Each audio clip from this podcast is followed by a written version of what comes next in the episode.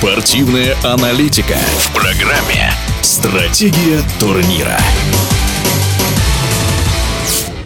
Крайне напряженными получились первые матчи 1 и 2 финала розыгрыша Кубка России по волейболу среди мужских команд. Локомотив Новосибирский вырвал победу у «Зенита» из Казани 3-2. С таким же счетом «Зенит» из Санкт-Петербурга одолел дома московская «Динамо». Интересно, что петербуржцы уступали по ходу встречи со счетом 0-2.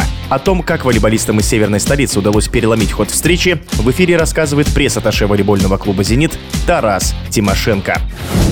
У победы, как у поражения, всегда комплекс причин. В данном случае матч удалось спасти и за счет замен, и за счет того, что начиная с третьей партии э, частично выросло качество подачи. Ну и, конечно, за счет фактора соперника тоже. Недаром ведь вспомним, что в послематчевом интервью главный тренер «Динамо» Константин Брянский говорил, что после двух сетов мы встали, немотивированно встали. Это прямо вот цитата сейчас была. Ну и, конечно, фактор фортуны, фактор везения определенный. Его нельзя сбрасывать со счетов. Никто никогда не может взвесить и измерить этот самый фактор везения. Но в ситуации, когда команда проигрывает первый сет 13-25, второй 18-25 и в итоге забирает матч, без определенного везения, конечно, не обошлось. Потому что с 0-2 из 13-25, с 18-25, ну, такое просто элементарно происходит далеко не каждый год и далеко не с каждой командой. В чемпионате страны зенитовцы прервали свою серию поражений и победили белорусский «Шахтер».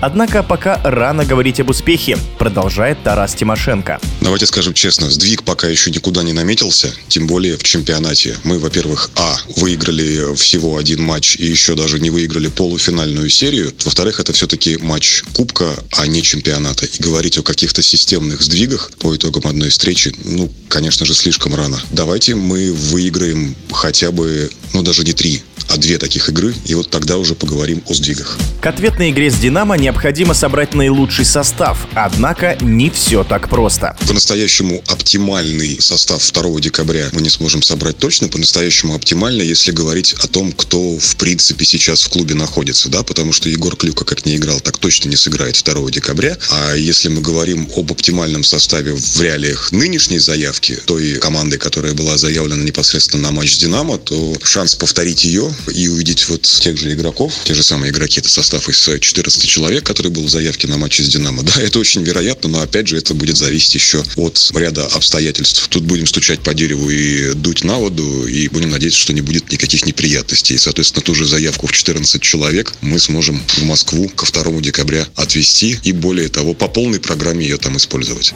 В эфире был пресс-атташе волейбольного клуба «Зенит» Тарас Тимошенко.